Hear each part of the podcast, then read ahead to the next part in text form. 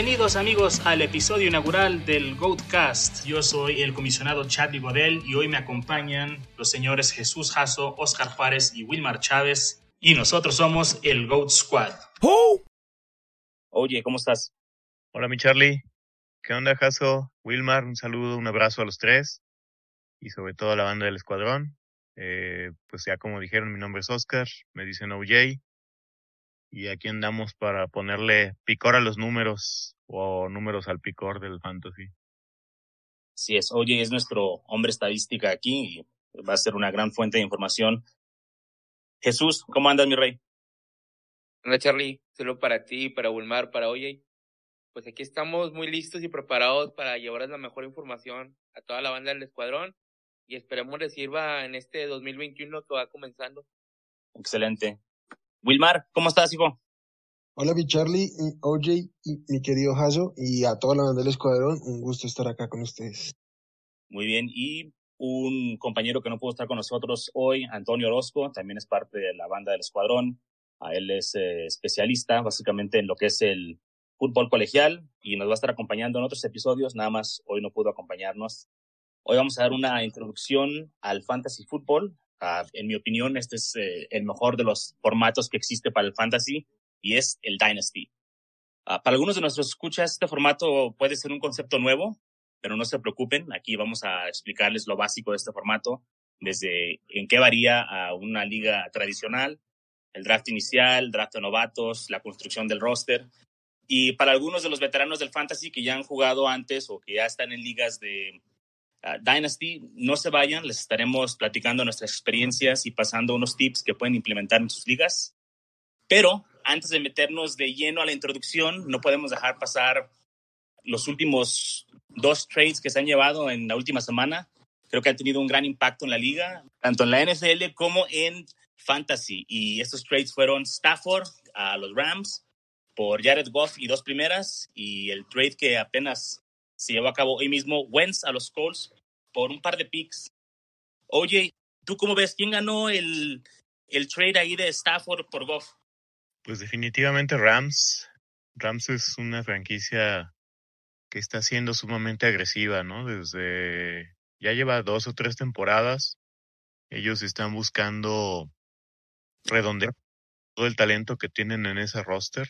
La verdad es que tienen All Stars muy buenos, ¿no? Eh, Ramsey, Aaron Donald, Akers, que al principio del año, por la situación del COVID, pienso yo, no lució tanto, pero cerró el año junto con Jonathan Taylor como los dos mejores running backs de la clase.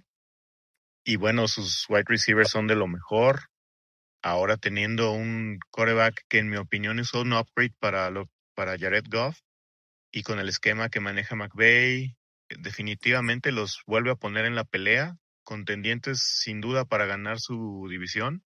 Y las implicaciones fantasy es que va a haber mucha producción ahí, ¿no? Oye, Wilmar, pero ¿qué pasó aquí con este trade? ¿Tú crees que pagaron de más por Stafford o de a tiro es tan malo Goff? Porque el intercambio que hubo hoy de Wentz por una segunda y una tercera, o sea, son dos trades completamente diferentes. ¿Qué pasó ahí con los valores de esos corebacks? Bueno, se decía, los rumores indicaban que los Lions estaban buscando una primera ronda por este Stafford y creo que todos se sorprendieron un poco de que hayan incluso obtenido dos, dos primeras rondas. Lo primero es que no es una primera ronda, ninguna de las dos es de este año, son primera ronda 2022 y 2023. Recordemos que la, primera ronda de este año de los Rams este, la tienen los Jaguars por el trade que hicieron con, con Jalen Ramsey. Y pues obviamente el hecho de, de que sean unas rondas, picks de primera ronda, pero postergadas, pues le, le quita un poco de, de, ese valor al momento del trade.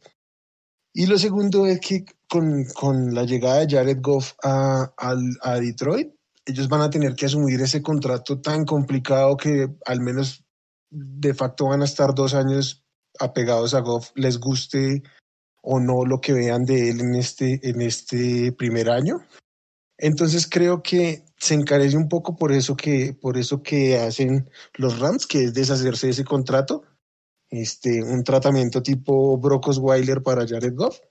En este caso, pues es, esa, esa primera ronda de 2023. Entonces, creo que eh, entre el contrato y, y, el, y el upgrade de, de tener a Stafford por sobre, por sobre es, es un precio, digamos, justo. Lo, el, el, caso de Wentz es completamente distinto. Un jugador que estaba peleado con la franquicia y que su contrato es un poco más manejable. Y, y pues creo que ya era inminente. O sea, los, los, los Eagles destaparon sus cartas y no, no estaban en la mejor posición para negociar. Indianapolis creo que se aprovechó de eso.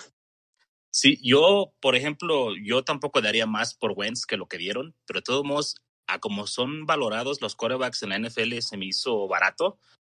Y la otra de Stafford por Goff se me hizo caro. Entonces se me hace como que están en dos espectros completamente diferentes. Vamos, los dos heredaron contratos porque también el contrato de Wentz pues no es barato. Si llega a ser servicial como lo fue hace un par de años, genial, porque entonces no es un contrato tan descabellado, pero se me hace algo un poquito, bueno, más bien se me hace con mucha diferencia entre uno y otro. Jesús, ¿tú qué opinas del cambio? ¿Cuál te gustó más? Fíjate que me gustó más el cambio de, de Stafford a los Rams. Como lo mencionó Oye, este cambio le viene muy bien al equipo. Si con Jared Goff eran un equipo competitivo, con Stafford es una, una suma de talento importante. En defensiva, los Rams, pues no tiene ninguna duda. La verdad, esa defensiva fue la que se cargó al equipo muchas veces durante la temporada pasada. Y en ofensiva, Stafford le viene a dar una, una mayor variante. Eh, eleva el potencial tanto de Cooper Cup como de Robert Woods. Y pues también el de Cam Nakers ahí lo mantiene como un running back interesante para la temporada que viene. En el caso de Wentz, con las armas interesantes que tiene ahí Colts como Michael Pittman, Jonathan Taylor, Paris Campbell y esperar si se queda T.Y. Hilton, podrían ser una ofensiva interesante durante la campaña 2021. La verdad, los dos equipos se me hacen muy atractivos, hablando de tanto de temas fantasy como de temas deportivos en la cancha. Pues vamos a adentrarnos ya a lo que viene siendo la introducción de eh, las ligas Dynasty. Y pues vamos a empezar con la pregunta básica, ¿no? ¿Qué es un Dynasty? ¿Qué lo hace diferente a una liga tradicional? Oye, ¿me puedes ayudar con eso? Una liga Dynasty es aquella donde la mayor parte del roster se conserva año con año. Haces un startup draft, que es como un draft normal, como el que todos tenemos, pero la diferencia es que para la siguiente temporada solo vas a tirar más o menos a cinco jugadores con los que terminaste la temporada y en lugar de tener un draft completo, digamos, con todos los jugadores de la liga, vas a tener un rookie draft, es decir, solo los jugadores de la clase de novatos que se incorporan a la NFL el año siguiente. Así es. Entonces, cuando estamos haciendo el draft, la diferencia más grande es en una liga estándar estás enfocándote en nada más la producción que va a suceder en este año, ¿no? O sea, en el 2020 drafté para el 2020 y cuando estás en un draft inicial de un dynasty, pues estás pensando a futuro. Entonces, ¿cómo afecta esto la construcción de un roster, Wilmar? ¿Tú cómo es que lo ves diferente? ¿Tú qué haces diferente en un draft inicial contra un draft del redraft? Bueno, Charlie, lo primero que tenemos que considerar es que el, el roster de Dynasty suele ser más amplio, así que tenemos que empezar a, a jugar un poco con esos, esa mayor cantidad de spots en los que vamos a, a poder combinar jugadores de impacto inmediato de valor fantasy 2021 mm, y jugadores que vamos a empezar a proyectar para años futuros que van a tener una progresión en, la liga que aunque el, primer año no sea su, mejor, van a tener la oportunidad de despuntar en segundo, tercer año y consolidarse en el transcurso del tiempo. Es muy, es muy importante cuando estamos haciendo el draft tener en cuenta la edad, y, la, y, no solo la edad del jugador que estamos seleccionando, sino cómo se rodea, incluso para los receptores, la edad de sus corebacks, cuánto tiempo van a estar ligados a los corebacks de élite, el, el, la, la, el propio sistema ofensivo en el que se encuentran. Todo, todo esto lo debemos proyectar en el tiempo y así nuestra, nuestra evaluación de los jugadores pues va a cambiar.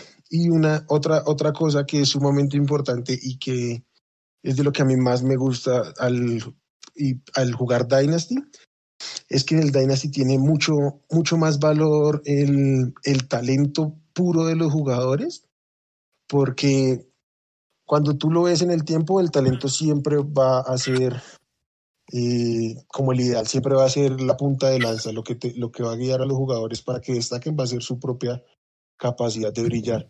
Normalmente cuando estamos haciendo la preparación de, de un redraft podemos encontrar jugadores que nos van a producir por el volumen que tienen, aunque no sean los más, los más talentosos, ¿sí? Sin embargo, en el Dynasty sí tiene que primar el talento porque a la larga ese volumen, esos toques, lo consiguen los jugadores a, a través de, de, ganárselos, como, como podemos decirlo. Jesús, eh, en base a lo que dijo Wilmar ahorita de la, el tamaño de los rosters y los pocos jugadores que pues eventualmente quedan libres en waivers, ¿tú qué estrategia utilizarías o, qué puedes recomendar cuando estás haciendo tu draft? ¿Tratas de ordenar las más jugadores posibles en cierta posición? ¿O eh, en qué te basas tú para hacer ese, ese draft inicial? Yo la estrategia que trato de llevar, como lo mencionó Wilmar, es talento, edad y sistema ofensivo o equipo donde se encuentre. Yo trato de buscar un equilibrio entre jugadores de impacto inmediato de uno a dos años y novatos que te puedan funcionar para tener una base de 3 a 5 años en, en, en, la liga. Como en cualquier draft, redraft, este, trato, trato de llevarme la mayoría posible de running backs y de wide receivers, ya sea para esta temporada o para las próximas, porque sabemos que son las dos posiciones que más se utilizan dentro de nuestros equipos. En el caso de corebacks, siempre trato de llevar una estrategia de tener un coreback experimentado o veterano y un coreback que esté dentro de sus primeros dos o tres años para tener un soporte en dado caso de que el coreback veterano pues tenga alguna contingencia. En el caso de los Tigres, que es la posición más complicada, ahí sinceramente sí es agarrar dos, tres Tigres y buscar cuál de los tres te funciona mejor. Ahí sí, la verdad, no, no juego tanto con la edad porque es muy complicado. Cada año salen Tigres nuevos y, que, y variables en el top 12 que no te hacen llevarte por nadie fijo. Pero básicamente esa sería la estrategia, eh, buscar un, un equilibrio entre jugadores novatos o jóvenes y experimentados de alto impacto de dos a tres años. Sí, algo que me gustaría a mí agregar es que los rosters a veces son tan profundos, o sea, 23, 25, hasta 30 jugadores en un equipo, realmente cuando entra uno ya a una liga Dynasty, hay que conocer el top 200, top 300 jugadores de la liga para que cuando llegues a rondas 17, 18, 20, o sea, pasando los de las rondas tradicionales, sepas a quién elegir. Y sí tener una buena mezcla de jugadores veteranos como novatos, porque pues es un animal completamente diferente el Dynasty, pero creo que lo hace muy divertido, como mencionaba hoy al principio, que tú drafteas tu equipo y ese es tu equipo, como si fueras el dueño de, de esa franquicia en particular, ¿no? Vamos a, a tener que estudiar un poquito más, pero creo que lo hace más divertido que sea tan completo. Ahí es donde tienes que empezar a, a buscar esos, esos jugadores inventados, ¿no? Sí, ah, como los, los Darrell Moonies del mundo. Los Darrell Moonies del mundo. Sí, para los el siguiente ya tengo otro inventado. Sí. Ya lo tengo, ya lo tengo. Y para esos jugadores inventados iba a mencionar el Taxi Squad, que muchas personas no están familiarizadas con el concepto del taxi. Siempre yo digo, es como si fueran las fuerzas básicas, eh, viéndolo como si fuera un equipo de fútbol. Uh, puede variar de dos hasta, no sé, cinco o diez slots, los que quieran. Creo que cinco son más que suficientes. Y ahí es donde tú guardas tus jugadores novatos. No cuentan contra los jugadores de tu roster activo y ya dependiendo de los settings que ponga cada comisionado, una vez que los subes, bueno, a mí me gusta ponerlos que cuando los subes al primer equipo ya no pueden regresar. Y nada más puedes meter novatos ahí y pueden durar hasta dos años. Entonces, si tú drafteaste a Jalen Hurts y nunca lo sacaste, lo puedes seguir teniendo todavía en el uh, taxi hasta que no veas si sí va a ser el titular o si él es el banca o va a haber competencia, qué sé yo. Entonces el Taxi Squad es algo que es muy interesante porque te permite tener ahí jugadores estasheados, me gusta decir, guardaditos para el futuro. ¿Hay algo más que les gusta a ustedes en particular del Dynasty? Oye, ¿te gusta algo a ti que no hayamos mencionado o que tú quieras recalcar? Pues usualmente en Dynasty se remueven o se quitan los kickers y los, las defensas, ¿no? Prefiero no utilizarlos porque es muy difícil predecir a veces. Sí, muy volátil. Sí. Completamente aleatorio, ¿no? Sí, para mí es eso. O sea, e, el hecho de que sea tan random. ¿Qué tanto puedes investigar de kickers, por ejemplo? Pues regularmente la táctica es busca la línea de qué, qué partido trae el over-under más alto y tírate por el equipo favorito, ¿no? En las apuestas. Ese es un buen tip regularmente para irse por kickers. Pero no les des tips para kickers, oye. Queremos eliminarlos. No tips para kickers. Eliminen eso de sus oídos. Y además, a mí me encanta el formato Superflex, es decir, o de plano con dos corebacks.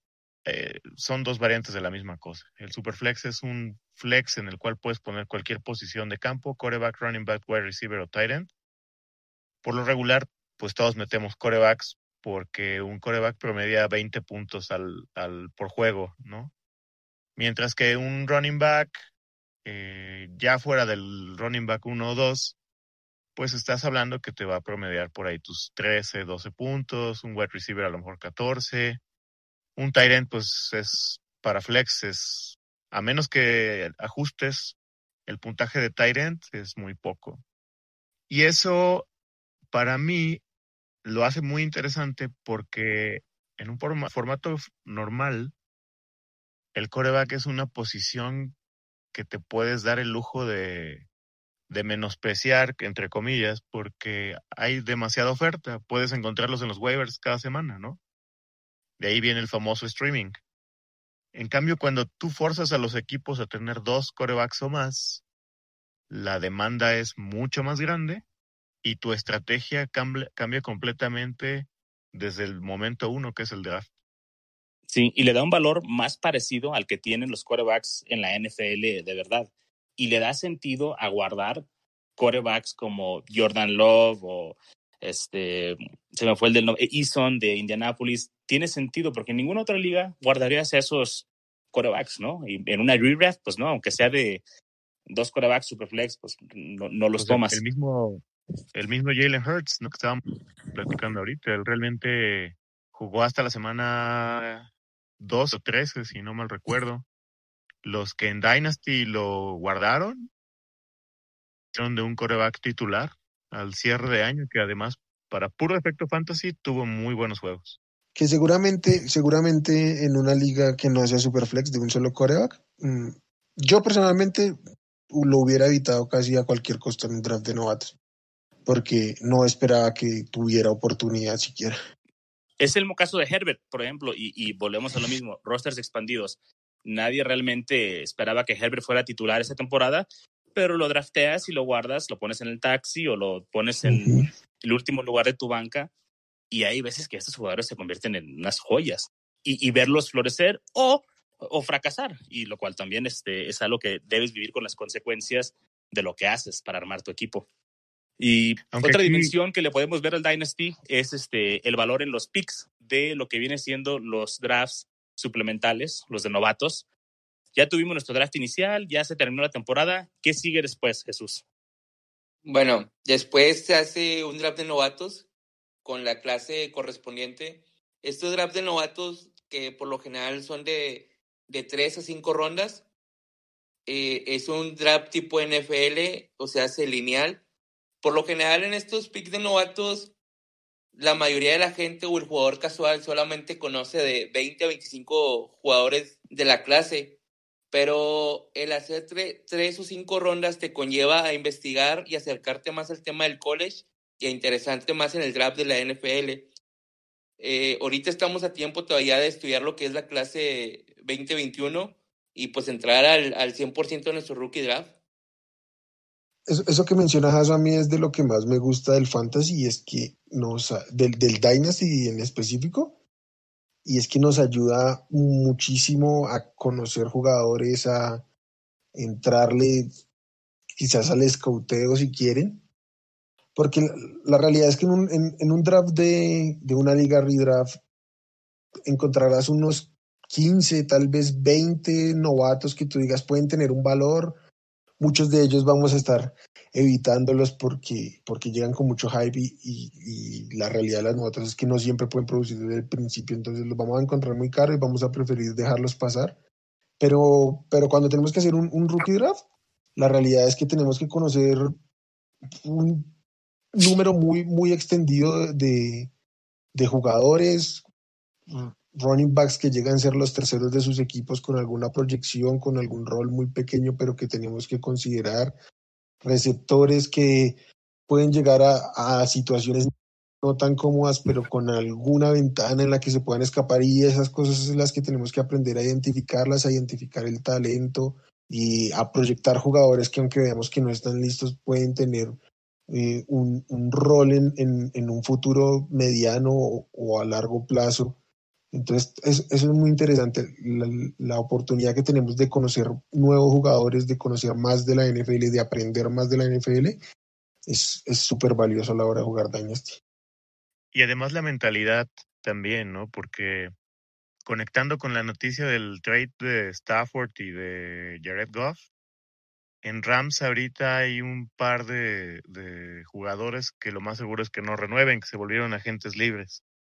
Uno de ellos es Reynolds, que es el wide receiver 3. Con la subida de juego que tuvo Van Jefferson al final del año y el talento que él tiene para correr rutas, a pesar de no ser el wide receiver más atlético de su clase, para aquellos que lo alcanzamos a pescar en tercera, cuarta ronda, a lo mejor hasta quinta en algún rookie draft del año pasado, si lo guardaste, pues ya tienes eh, un valor interesante, ¿no? Por ahí lo conservan como el 3 y a la espera de una lesión o una subida de juego y de la nada te hiciste de un muy buen wide receiver 2, ¿no? Sí, y generalmente estos wide receivers eh, duran dos, tres años en cuajar, ¿no? O sea, los que no vienen como estrellas, los, los que no son CeeDee Lamb o los que no son Justin Jefferson, van a tardar tiempo a veces en subir a, a su nivel por esto es excelente idea tener los taxis, porque puedes tú ahí guardar tus jugadores como lo fue Van Jefferson, como Gabriel Davis, como mi jugador inventado, Darnell Mooney, y los usas ya cuando estés listos, ¿no? Cuando tú ya ves que ya, ya están listos para ponerlos en la alineación, le están dando bola, o cuando tienes que sacarlos porque hay caducidad en el taxi. Sí, como dijo Wilmar, esto te hace conocer más la liga y, pues siempre más fútbol va a ser mejor, ¿no? Este, siempre es una buena excusa para tener más que ver. Otro caso muy sonado de la temporada anterior pues puede ser el, de James Robinson, el que confió él en, un rookie draft en quinta ronda pensando en el volado de lo que podría ser, pues llegó un running back top 5 de la temporada anterior. Yo no conozco a nadie que lo haya drafteado. O sea, no antes de la temporada. Ya cuando llevábamos dos, tres semanas, gente que estaba haciendo startups, entonces sí, pero nadie, aunque nadie lo drafteó, nadie lo conocía. Yo, yo conozco gente que, que lo drafteó en redraft porque se hicieron drafts muy cercanos a la temporada, ya no estaba Lenny Fournette, ya estaba Ray Claston por ahí, este... Ya tenía COVID. Ya tenía COVID. Y, o si fuera el siguiente, pero como que la gente dijo, puede ser uno, puede ser otro, lo draftearon tarde. Pero en un, en un, en un draft de novatos, o sea, en mayo, junio, que es lo que se acostumbra, y con, con Leonard Fournette en el, en, el, en el roster, no había manera que seleccionaran a, a James Robinson. Ni siquiera se esperaba que, que, tuviera un lugar en el roster para el inicio de temporada. No, la verdad es que no, pero Jaso, perdón, te interrumpí, te robé todo el, el momentum ahí. No, no, no era comentarlo nada más, digo. Pues creo que esto nos lleva a algo que podemos pues lo, lo, podemos analizar más adelante, pero running backs, llévate de running backs, o sea, porque es la posición que más fácil puede llegar y tener éxito.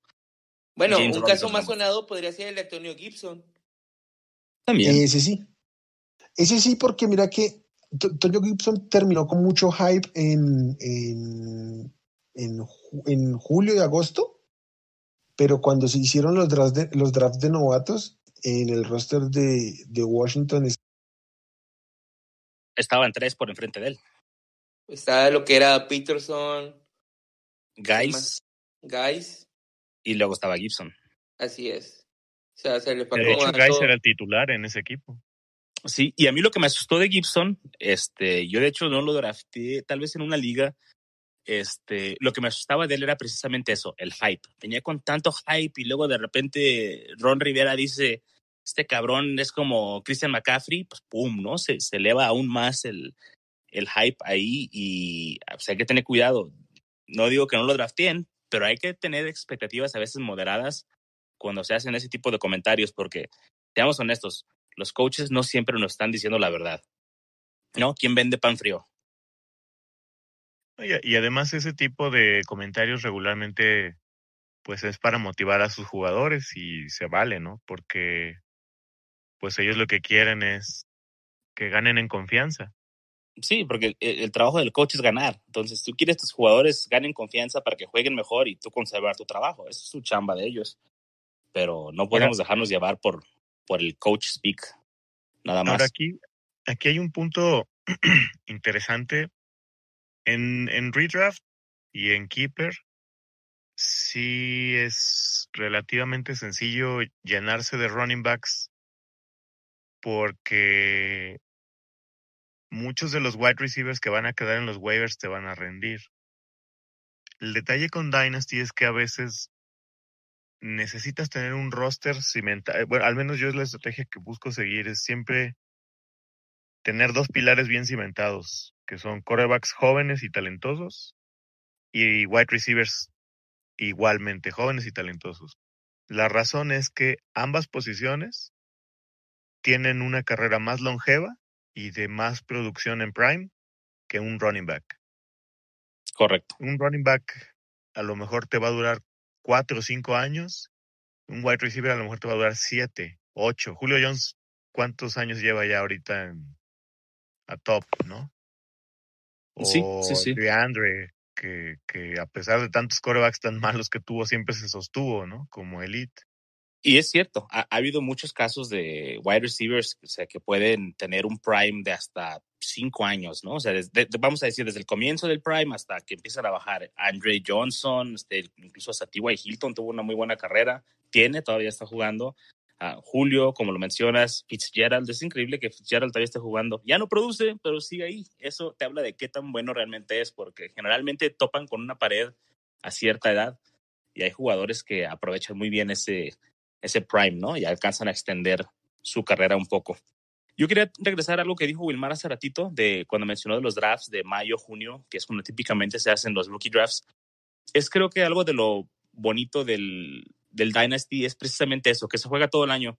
¿no? Se acaba la temporada regular, igual te tomas un par de semanas en lo que renuevas la liga y pum, ya estás empezando a hacer trades, estás empezando a buscar picks, estás, estás tratando de o fortalecer tu equipo o reconstruir tu equipo.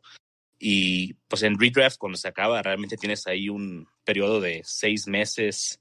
Eh, para el jugador casual, pues, que empieza a draftear hasta agosto, son seis meses de inactividad.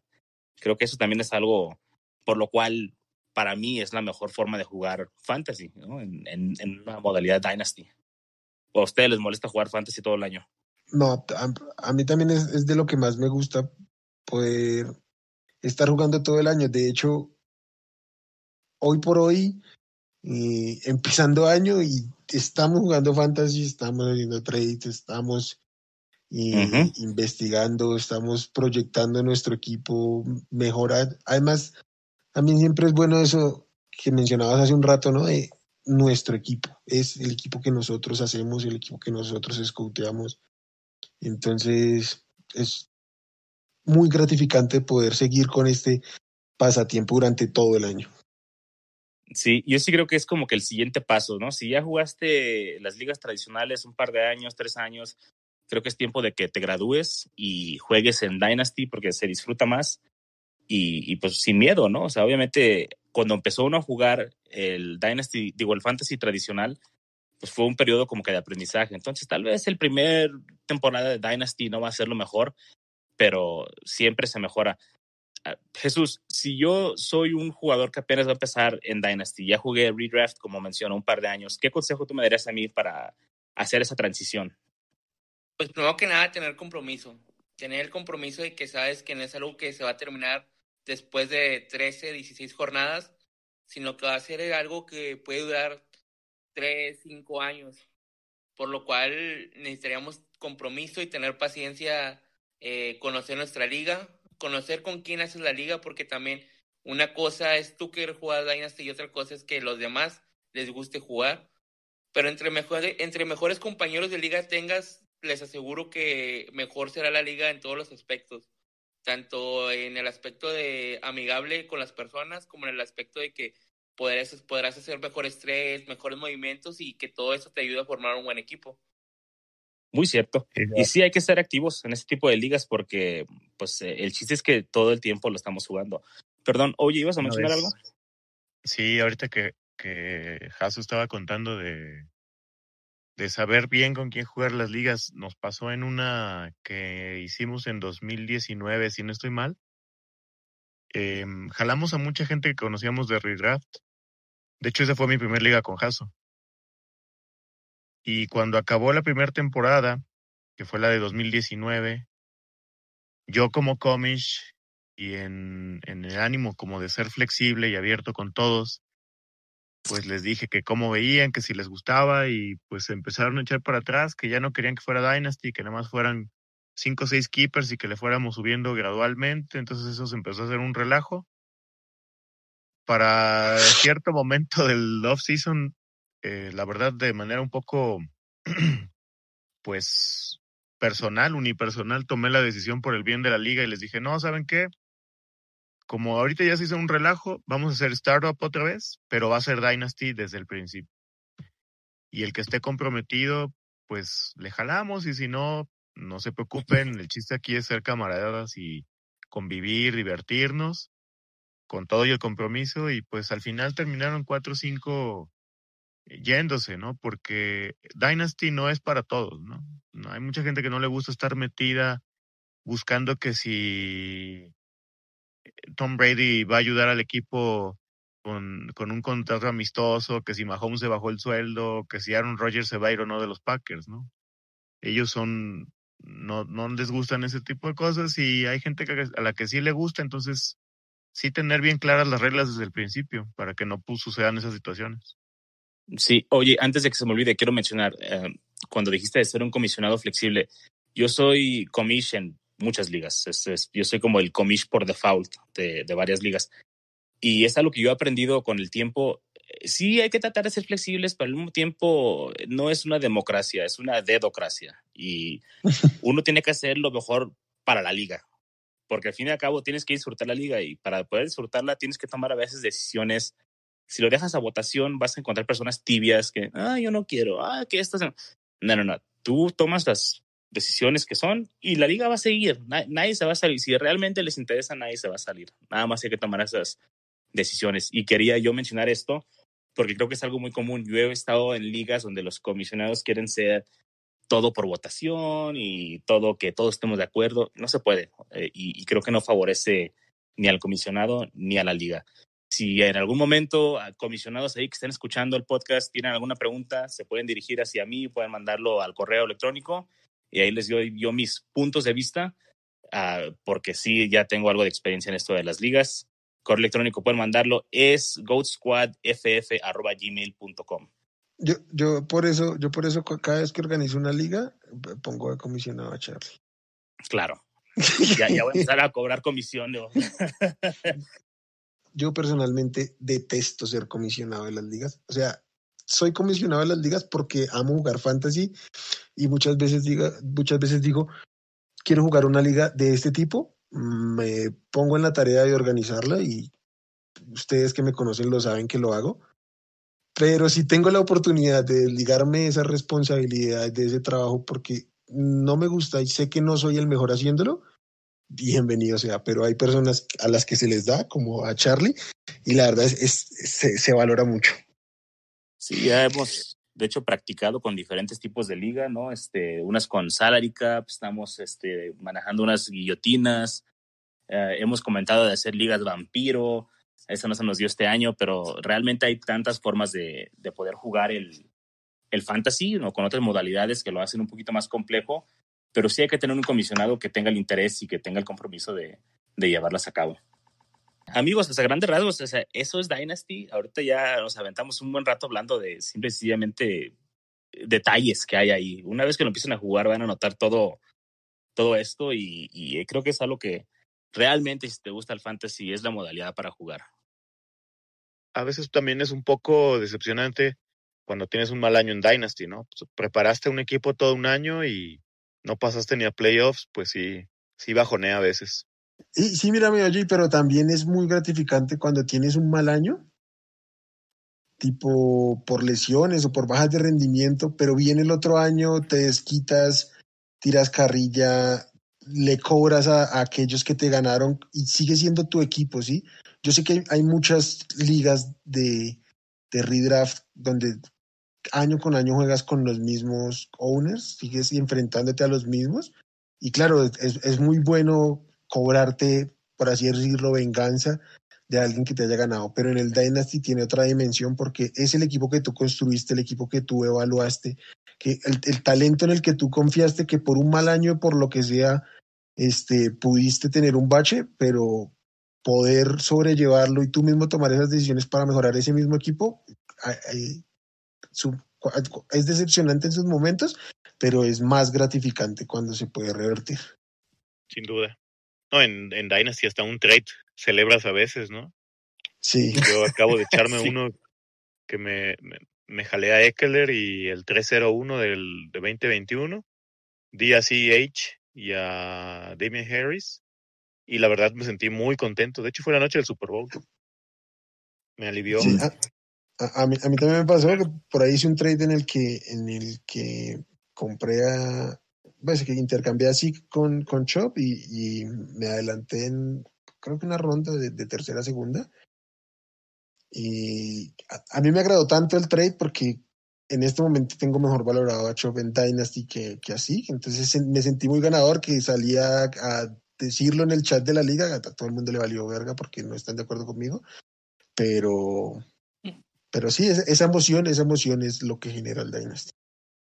Yo creo que con todo esto que estamos platicando, le estamos dando a entender a toda la banda del escuadrón por qué amamos el Dynasty y jugarlo todo el año. Claro, te sientes como Jerry Jones, ¿no? O sea, haciendo lo que tú quieres con tu equipo, dándole dinero a quien no debes dar. Ah, no, no es de dinero. Pero, o sea, tú arruinas sí? tu fantasy como tú quieres, mi rey. Es, eso es lo importante aquí. Yo me siento como Sonny Weaver. Ándale, ándale, exactamente. Yo soy Sonny Weaver, güey. A mí todos me la pelan. Yo, yo a veces me siento como, a, a veces me siento como Hobby Rosman. Oh, ok, no.